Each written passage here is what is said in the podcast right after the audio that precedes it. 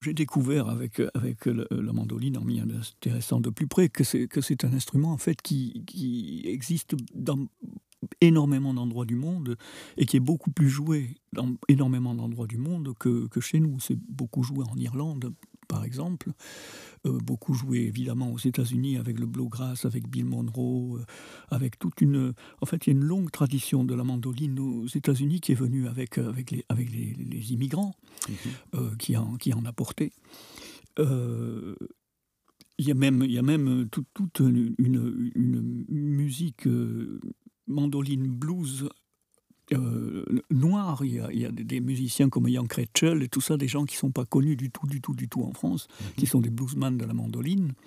Euh, Robert Crumb, l'illustrateur euh, que j'adore, est, un, musicien de mandoline et un, fou de blues, puisqu'il a passé sa vie entière à traquer des, enregistrements perdus de, blues. Et puis voilà, il y en a, il y a beaucoup de mandolines en Inde, il y a beaucoup de mandolines énormément au Brésil, puisque, puisque ça a même donné lieu, à si j'ai bien compris, à un, style qui s'appelle le choro, qui est très très riche et très c'est très compliqué à jouer. Moi, je n'arrive pas à jouer du choro. C'est compliqué, c'est très, enfin, c'est très très harmonisé, très très. Euh, c'est pas une musique simple, quoi. Et ça, c'est brésilien, tu dis? Ouais. Ouais, je connaissais pas. Ouais.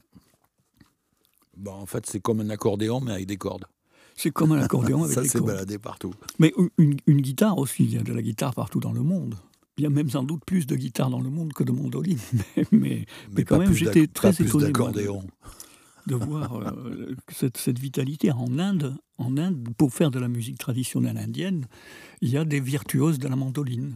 Ok. Et ça, on voit. Ouais, cool. Et tu es professeur aussi maintenant. Alors, tu, tu enseignes. Euh, la conception ou la rédaction? Euh, Un peu des deux, en fait. J'ai acquis une légitimité dans la conception-rédaction publicitaire par à peu près une quarantaine d'années de pratique euh, à mi-temps, parce que je n'ai jamais pu faire une seule chose dans ma vie, donc j'avais besoin de faire d'autres choses à côté, beaucoup. mais, mais disons que j'ai eu l'occasion en faisant ce métier, de rencontrer beaucoup, beaucoup, beaucoup de cas de figure, de, produire euh, des, affiches, des, de l'édition, euh, des films télé, des films euh, ciné, enfin toutes sortes de choses. Ce qui fait que hum, cette école où je donne des cours, le CV m'avait initialement recruté pour donner des cours de conception-rédaction. Et puis finalement, avec l'évolution du cursus, l'alignement sur le cursus européen, avec Master 1, Master 2, etc., euh, ils en sont venus à me demander d'aider les étudiants à, imaginer leur projet de fin d'études à, la fin du Master 2. Ils ont un projet de fin d'études qui est un peu l'équivalent du, chef-d'œuvre des Compagnons du Devoir ou de la thèse pour, euh, pour, euh, pour le doctorat, c'est-à-dire c'est une espèce de thèse graphique. Et pour ça, il faut qu'ils aient un sujet qu'ils choisissent eux-mêmes. Ils n'ont pas. D'ailleurs, le, enfin, le CV ne forme pas exclusivement à la publicité, loin de là. Seuls quelques, quelques étudiants choisissent la publicité, mais en revanche, ce sont tous des concepteurs graphiques. Et donc, à ce titre, ils doivent être capables de produire des concepts, de donner du sens euh, à, à, ce qu'ils émettent comme, comme message, même quand ils font une typographie, quand ils conçoivent une typographie, il faut que cette typographie ait un sens. Euh, donc moi, je suis là pour euh, les aider sur leur projet de fin d'études, à essayer de trouver le concept et le sens qu'ils vont vouloir donner à leur, au sujet qu'ils se choisissent.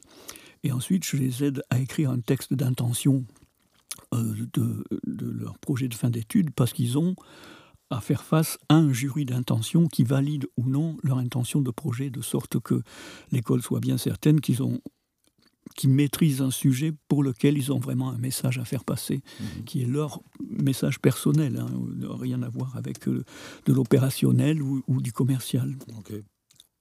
Voilà, c'est ce que je fais donc. Mhm. Ça fait combien de temps que tu fais ça? Disons que ça fait, ça doit faire euh, une grosse vingtaine d'années que je donne des cours à l'ECV et que ça fait peut-être euh, une dizaine d'années que je fais ce cours-là.